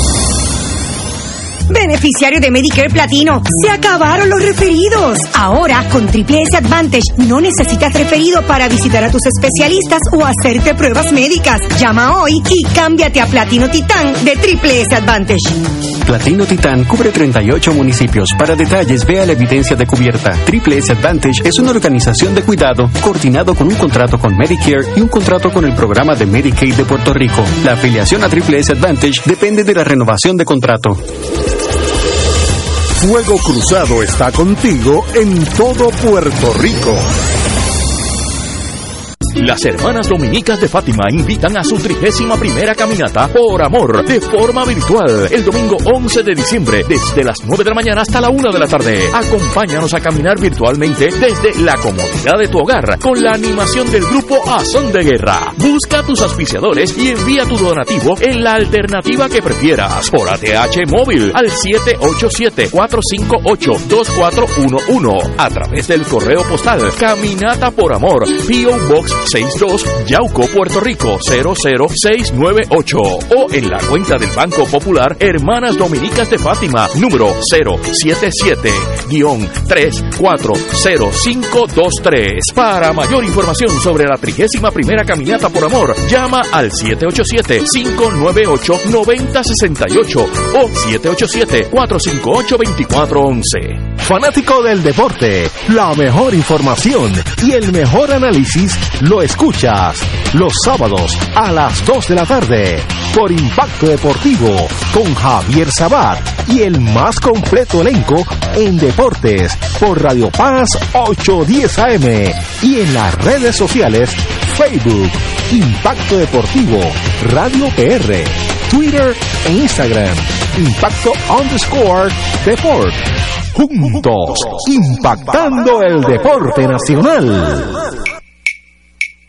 De todo un poco, con Manolo Almeida, el más ameno en tus mañanas por Radio Paz 810 AM, de martes a viernes a las 9 de la mañana. Notas positivas, salud, ambiente, negocios y entretenimiento.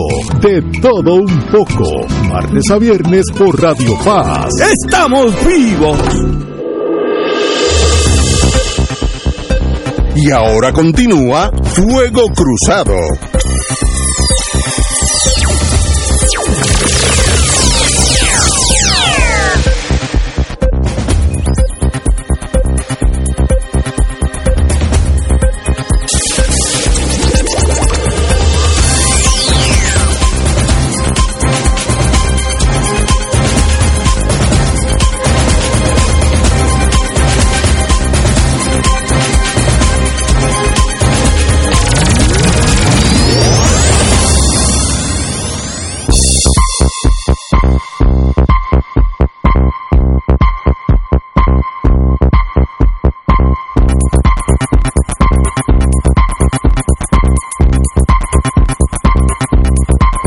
Regresamos amigos y amigas, vamos a empezar el programa ya que salimos del programa especial de Haití, país que quiero mucho, fui varias veces allí y me llegó al corazón. La música es exactamente la misma, la música nuestra de las tamboras y ese músico de, que uno asocia con Loíza, pues eso es exactamente ese país. Muy bonito, lleno de gente buena, dispuesta a trabajar y, traicionados por la historia, para decirlo así en, resumen. Así que al profesor Paul Latortu, un privilegio haberlo tenido aquí, de verdad. Bueno, vamos a empezar. Antes que todo, eh, hoy jueves estoy mirando a la silla donde estaría Edgardo Román con su eterna sonrisa, su buen humor, su análisis, eh, un buen ser humano que desgraciadamente nos sorprendió, nos sorprendió a todos eh, en algo inesperado, porque yo lo veía perfectamente en salud, pero murió de un ataque al corazón a los 61 años, que para mí eso es un niño, eh, me, dio mucha pena eh, me afectó más de lo que yo creía, porque apenas lo conocía, llevábamos un año juntos, pero me enamoró con su forma de ser. Pero aquí tenemos a alguien que estuvo muchos años con él, así que podemos tal vez hablar un poquito más de Edgardo Román. Bueno, Ignacio, el, el jueves pasado, como tú muy bien has dicho, estaba aquí en esta mesa con nosotros, sentado en su silla, como todos los jueves, el querido compañero Edgardo Román. Eh, nadie esperaba que pasara lo que, lo que pasó, la vida eh, es tan fuerte como tan frágil. Eh, y, se presentan este tipo de, situaciones que no se esperan y que en el caso de Gardo realmente es a destiempo, en momentos en que Gardo estaba haciendo una extraordinaria aportación en muchos temas importantísimos, sobre todo en los temas de derechos humanos. Eh, y que ya se había destacado en, otros, en, su vida personal y en su vida política. Eh, yo conocí a Edgardo en la huelga de 1981 en el recinto de Río Piedra de la Universidad de Puerto Rico. Edgardo eh, era más joven que yo.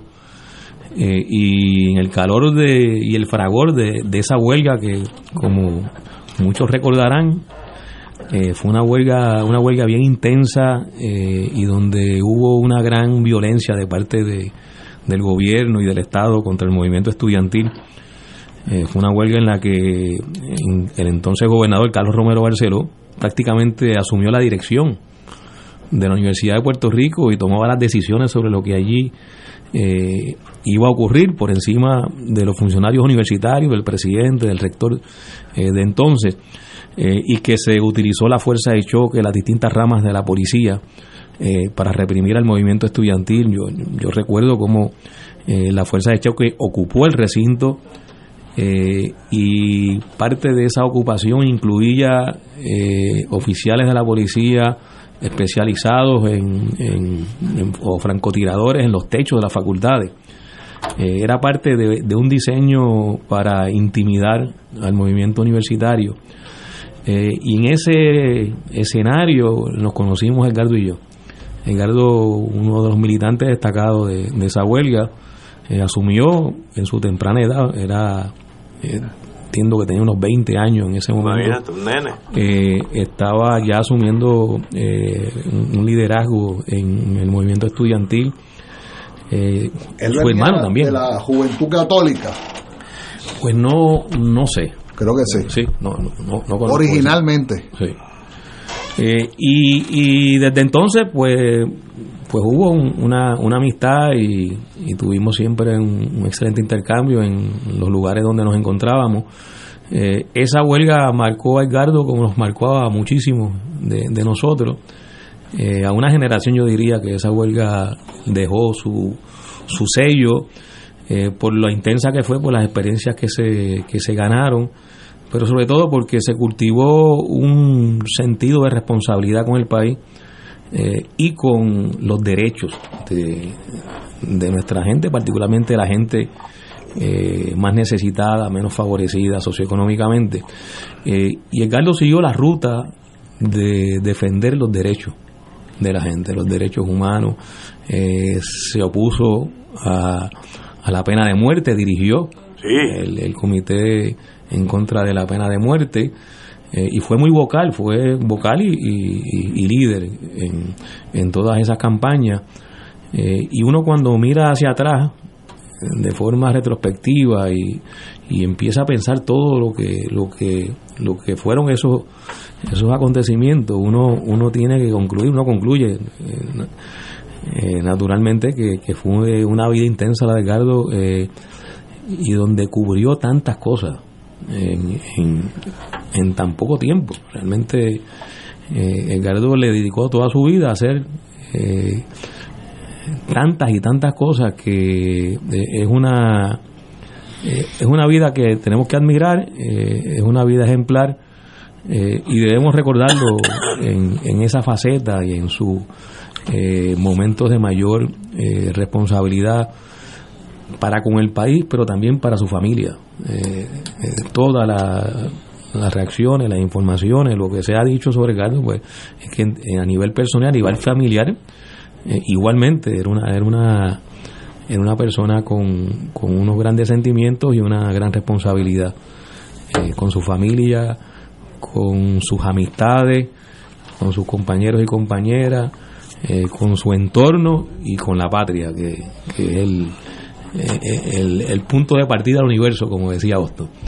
Así que nuestro reconocimiento nuevamente a Edgardo, a su familia, a su esposa, a sus hijos, a sus amistades, eh, y siempre estará presente en este programa, en esta mesa. Tendremos a Edgardo los jueves y en memoria de él seguiremos el trabajo y lo que aspiramos sea una función importante y productiva para el país. Compañero Anglada. Bueno, yo me quiero unir a las palabras de Tato. Eh, yo lo conocí menos, eh, pero eh, lo conocí ya en el trabajo en contra de la pena de muerte. Haciendo memoria, recuerdo que él fue a mi oficina cuando presidía la comisión en contra de la pena de muerte a, recoger un expediente, varios expedientes de casos que yo había auxiliado de puertorriqueños, eh, tres de ellos eh, sentenciados a la pena de muerte en el estado de la Florida y un expediente que de un caso que se vio aquí que no llegó a pena que, que estuvo que estuvo imputado de caso de pena de muerte, pero no, no terminó siendo de pena de muerte. Recuerdo una, una muerte muy, muy trágica en los acueductos de Río Piedras, arriba en Buen Consejo. Eh, y así lo conocí y después, eh, por supuesto, voté por él, pero fue aquí en esta mesa donde ya él siendo expresidente, y yo asistiendo, eh, digamos, como suplente, eh, lo conocí mejor. Y escribí en Facebook que, que generaba tanta confianza que ahora en la elección más reciente del Colegio de Abogados, yo tenía duda por quién votar para uno de los escaños de la Junta de Gobierno este, y, yo le pregunté a él, le dije, Carlos, mira, tengo este problema, me falta un candidato que yo quiero que sea una de las candidatas mujeres, eh, dame tu recomendación. Entonces él me dio una recomendación y yo actué de conformidad con esa recomendación. O sea que eso, ese tipo de preguntas, digamos, eh, entre colegiados en la profesión que sea, eh, es el tipo de pregunta que tú no se la haces a cualquier persona. Así que yo quiero, ¿verdad?, unirme. Yo estoy seguro que, que también el compañero Alejandro Torres Rivera lo conoció mucho mejor que, por lo menos mejor que yo. Eh, mañana trataremos de decir presente. Mañana por la mañana en la sede del Colegio de Abogados en Miramar. Y por la tarde, creo que a partir de las 3 de la tarde, en la funeraria Eret, en Río Piedra, a la salida de Río Piedra hacia Cupey. Eh, honor a Edgardo Román Espada. Eh, espero algún día poder conocer a su viuda y si pudiéramos algún día traer a, a su viuda o a, o a sus hijos o a alguno de sus hijos. Él hablaba mucho de un hijo que había terminado medicina creo que en, Alabama. en Estados Unidos. Sí, y, a esa generación que se aupa, que se sientan bien orgullosos de quién fue su padre. De verdad que para mí yo lo conocí muy poco, porque lo conocí el último año en este programa pero desde el primer día noté que era un ser humano que tenía amor y cariño en su corazón y eso pues rebota en todas las esquinas, todos los planteamientos, todos los análisis, uno nota ese ser humano detrás de eso y así que lo quise mucho en tan poco tiempo y estará en mi corazón por, por toda mi vida. Me sorprendió mucho cuando Alejandro Torres Rivera me llamó como a las seis y media de la mañana y me dijo que había fallecido. Yo pensé que estaba hablando de alguna otra persona, no, no, no lo podía relacionar de tan joven que era, así que de verdad la vida a veces da golpes, pero eh, como, como tú dices, eh, eh, él estará aquí todos los jueves con nosotros. Y déjame decirte, esta semana, esta semana ha sido fatídica porque tan reciente como el viernes enterrábamos a, al compañero Noel Colón Martínez, que tengo entendido que hoy hubiera cumplido 95 años. Entonces fallece Edgardo, eh, Edgardo Román, fallece la compañera Aleida Centeno. Eh, en el caso mío, eh, fallece un compañero de clase de la Escuela de Derecho del 82 de, de Arecibo, Fernando eh, Piro Betancourt. Y hoy me enteré hace un rato, aunque yo no creo que no lo conocía, pero otro colega más falleció, el hermano de la licenciada Lozada, de la licenciada Lozada. de Ivonne Lozada, Vicepresidenta del Colegio de Abogados. primera vicepresidenta del Colegio de Abogados. Eh, tengo entendido que ese hermano fallecido, Celedonio creo que se llamaba, era socio de bufete de, del compañero Alberto Lozada en Mayagüez. Eso me enteré ahorita, eh, antes de venir para acá. Desgraciadamente nos despedimos del compañero Román, pero como, como dijo Tato, todos los jueves él estará aquí con nosotros, así que no se ha ido de este programa. Quiero, quiero brevemente, Ignacio, destacar y subrayar lo que planteó Rafi sobre el fallecimiento de la licenciada Aleida Centeno, a quien conocimos, una mujer valiente, destacada, inteligentísima, eh, investigadora, eh, militante de las causas justas, defensora del ambiente eh, y de la independencia de Puerto Rico. Señores, tenemos que ir a una pausa y regresamos con lo que queda ya de Fuego Cruzado. Eso es Fuego Cruzado por Radio Paz 810 AM.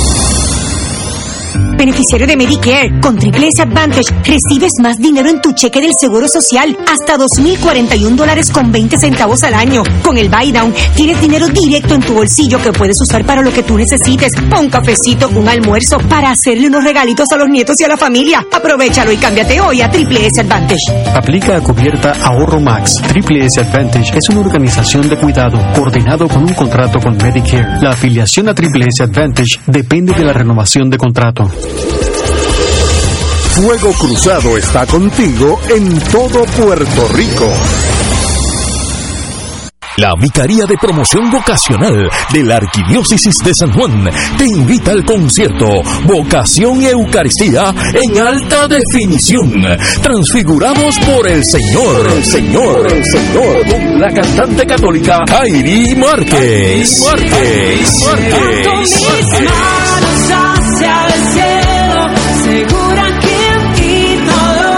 La parroquia María Auxiliadora de Cantera, sábado 29 de octubre, 7 de la noche, con la participación especial de Joseph Full of Him y otra sorpresa. Disfruta de una experiencia que edificará el espíritu.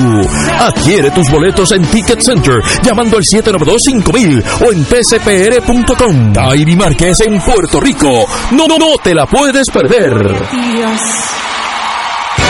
Buenos días familia. Es la casa a la que siempre puedes llegar sin invitación. A las 10 de la mañana, Judith Felicie es tu anfitriona para conversar sobre medicina, psiquiatría de niños y adolescentes, artes, derecho, valores y fe. Todos los días por Radio Paz 810 AM. Buenos días familia. Donde una conversación parece demasiado corta. Buenos días familia. De lunes a viernes por Radio Paz 810 AM. Oro 92.5 FM te invita a su viaje de despedida de año en Acapulco, México, del 26 de diciembre al 7 de enero del 2023. 13 días disfrutando del hermoso país donde visitaremos la capital, Puebla, Cholula, Pasco. Cena con gran fiesta de despedida de año en hotel. Plan todo incluido en Acapulco. Además, conoceremos la celebración mexicana del Día de Reyes. El viaje incluye pasaje ida y vuelta vía Copa Airlines, hoteles 4 estrellas, servicio privado en autobús con aire acondicionado. Todo todos los desayunos, excursiones incluidas en programa, impuestos y cargos hoteleros. Llama y reserva ahora. Culture Travel 787-569-2901 y 787-454-2025. Viaje de oro, despedida de año en México.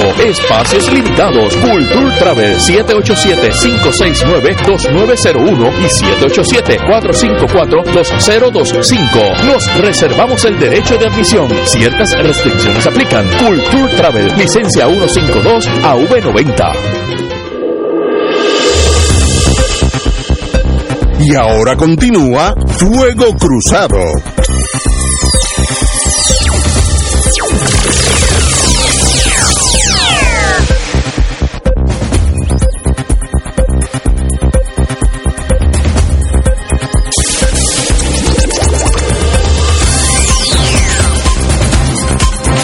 Regresamos, vamos a bajar ahora a las trincheras, como decía nuestro profesor.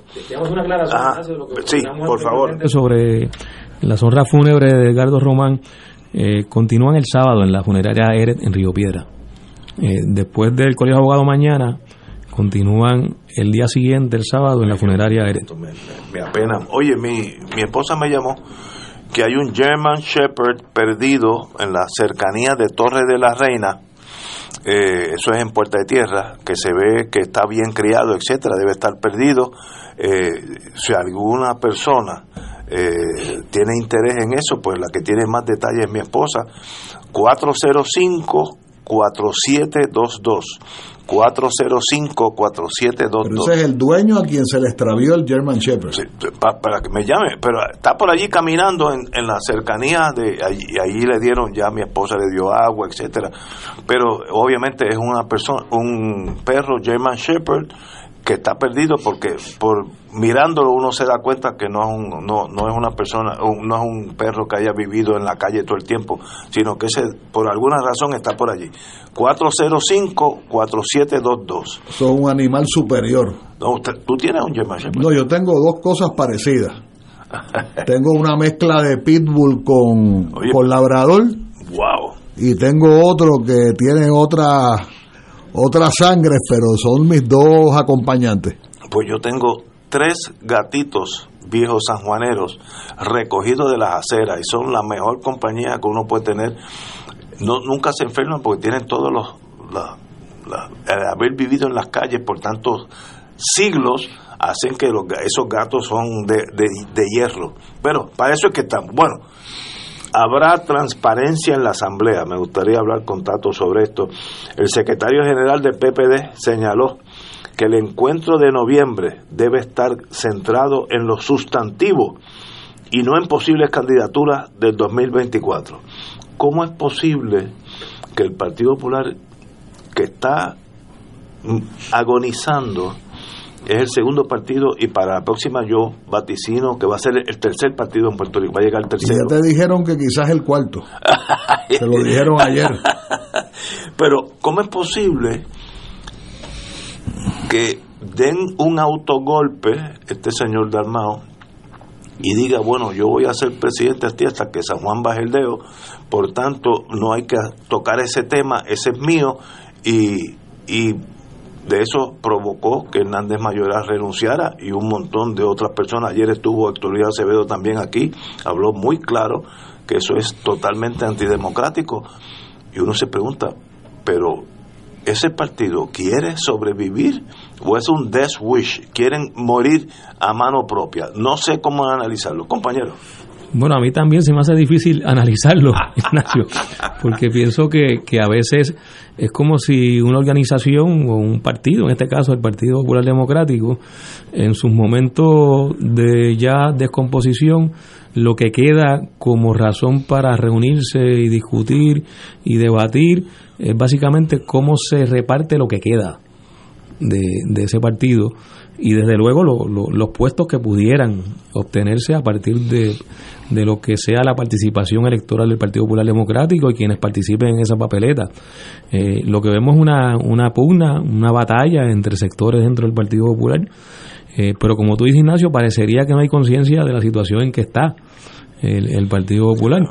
Eh, y en, esta última saga, o sea, en, este último episodio, queda claro, yo creo que no hay forma de, que se diga lo contrario, que se ha derrotado uno de los lemas de, del Partido Popular y con el cual eh, su liderato y sectores importantes de ese liderato trataban de seducir otros sectores políticos en Puerto Rico. Y es que han sepultado el, lema de la casa grande del Partido Popular, eh, la, casa donde, la casa donde caben todos, eh, pues que ni siquiera caben los propios populares. Y, quedan fuera. y, no se trata de diferencia, de, que sean sectores que tengan diferencias ideológicas. Porque si uno, uno dijera, bueno, hay, hay ahí en esa pugna, de forma clara, de forma evidente, eh, unos sectores que están favoreciendo una línea ideológica del Partido Popular distinta al otro sector que está tomando las decisiones, o viceversa. No, no, son sectores que básicamente piensan igual. Sobre el ELA, porque todavía creen que existe el Estado Libre Asociado, eh, sobre todo lo que ha sido los pilares, entre comillas, de ese ELA que han sido desmantelados por el propio gobierno de Estados Unidos por las decisiones del Tribunal Supremo de Estados Unidos, por las decisiones que, se han tomado en el Ejecutivo de Estados Unidos y por la discusión que se ha dado en, entre sectores en el Congreso eh, y líderes del Congreso de Estados Unidos, donde el, el reconocimiento de que el ELA es una condición colonial eh, es claro, o sea, no, no, no está ah, sujeto a ninguna duda, a ningún debate. Eh, y entonces son, son peleas entre gente que piensan igual en términos ideológicos. Así que cuando eso ocurre, es que están peleándose los pocos espacios, o sea, se, están peleando una bola y pegado. Este, es lo que uno, uno puede concluir de, de, las expresiones que uno escucha, de las posiciones que se han expresado, de las decisiones que se han tomado. Eh, es una pelea entre ellos y ella, pero de en unos espacios bien pequeños. Eh, y la realidad es que lo que puede ofrecer el Partido Popular a este país eh, de cara al año 2024 es nada. O sea, no hay, no hay ninguna eh, proposición, ninguna propuesta concreta, ningún planteamiento. Cuando uno escucha a los líderes del Partido Popular recientemente sobre el tema del estatus, es como si no hubiera pasado el 2016, como si no existiera una Junta de Control Fiscal, como si no se hubieran tomado las decisiones en el Tribunal Supremo de Estados Unidos, como si ese episodio, esos últimos siete años en nuestra historia, eh, o seis años en nuestra historia, este, hubieran desaparecido. Bueno, pues yo creo que eso es una, una, una muestra y una evidencia de que, de que realmente el Partido Popular perdió lo que le dio sentido y en ausencia de esa pega, de ese elemento que le daba coherencia, pues lo que hay es un salpa afuera. Eh, sábese quién pueda. Es difícil comprender cuál es. Uno en inteligencia aprende que nadie es torpe, nadie es suicida, ¿no? Pero aquí hay que analizar que tal vez esto tenga una excepción. ¿Cuál es el plan de ellos?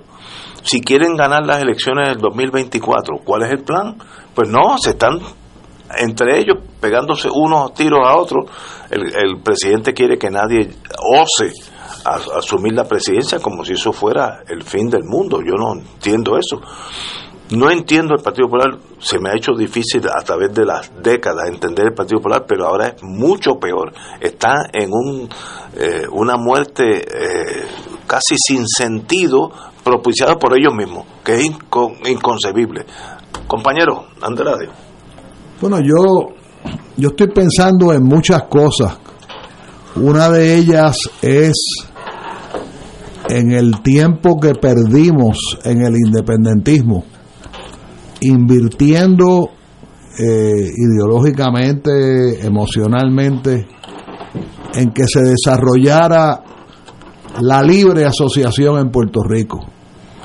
La incorporación de mi amigo Luis Vega Ramos a la alta oficialidad eh, palaciega del Partido Popular Democrático, a mí me deja con un sabor si ese es el mismo Luis Vega Ramos que tantas veces ha ido a Naciones Unidas, que tantas veces incluso eh, nos, vamos a decir, nos honró con su presencia en el Comité de Puerto Rico ante la ONU Y tenemos que preguntarnos cuál entonces debe ser la prioridad, en el caso mío, en el caso quizás de Tato, ¿verdad? Ciertamente, cuál debe ser la prioridad del independentismo.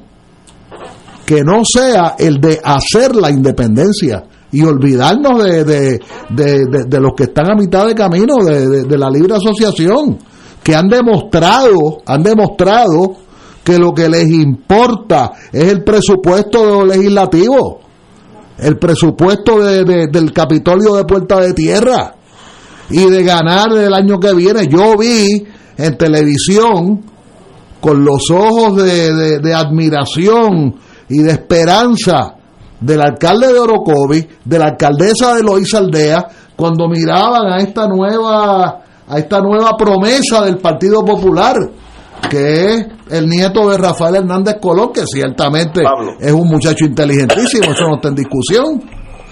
Y yo le miraba a los ojos a esos alcaldes que uno dice, mira, eso es lo mejorcito que tiene ese partido. Y yo lo que me estoy preguntando, estoy mirando para adentro, si nosotros los independentistas no hemos perdido nuestro tiempo eh, en, en, invertir en algo, y cuando yo digo invertir, lo digo en el buen sentido de la palabra, invertir nuestro tiempo, nuestra, nuestras prioridades políticas. Todo ese tema que, que yo sé que Tato lo maneja mejor que yo, todo ese tema de la Asamblea Constituyente, ¿con quién tú te vas a reunir en este país?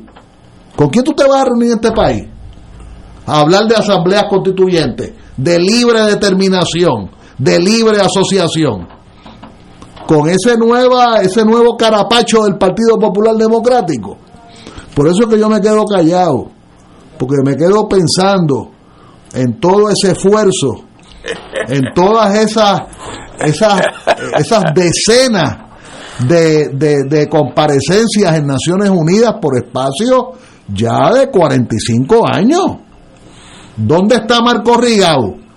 ¿Dónde está Marquito Rigau? ¿Dónde está toda la gente que ha comparecido a Naciones Unidas en 45 años? Yo me acuerdo, Luis Vega Ramos era, era casi un joven universitario cuando ya empezaba a recurrir a Naciones Unidas, a, a estar en reuniones con nosotros. ¿Y por qué lo nombran secretario? ¿Para atraer la izquierda del partido? Pero mira, yo no, no, estoy seguro. yo no, estoy seguro. Porque él llevaba dos años de ayudante del presidente del Senado. Y, y yo he dicho, por lo menos mi humilde opinión, mi humilde opinión, José Luis Dalmau es dirigente de qué en Puerto Rico? ¿De qué? En todo caso, en todo caso, pues mira, ponte a dirigir el Senado pero, pero no la mentalidad esta eh, eh, eh, estatista, esta, esta mentalidad de que el Estado soy yo, de que el partido pues tiene un bastión que se llama la legislatura, por eso es que pueden tener 170 pesos en la cuenta bancaria, porque no necesitan más de 170 pesos si tienen oficina tienen asistencia clerical, tienen carro, por lo menos hay una guagua de 70 mil dólares, que no voy a soltar el guante. No voy a soltar el guante. Quiero decirte que te equivocaste en la. Es más de 70. Es 248. ¿Sabes para qué? Pero la guagua. No, no. la cuenta. La cuenta es 248. Ah, pues 248, pero no les hace falta. Porque tienen oficina.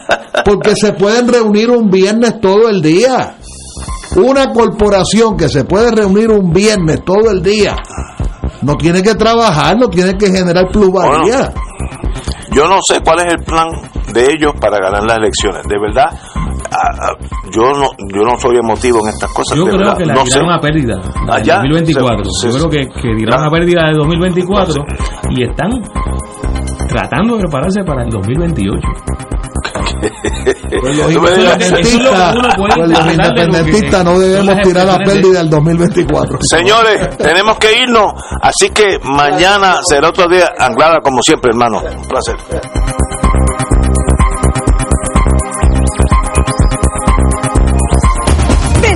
De Medicare Platino. Se acabaron los referidos. Ahora, con Triple S Advantage, no necesitas referido para visitar a tus especialistas o hacerte pruebas médicas. Llama hoy y cámbiate a Platino Titán de Triple S Advantage.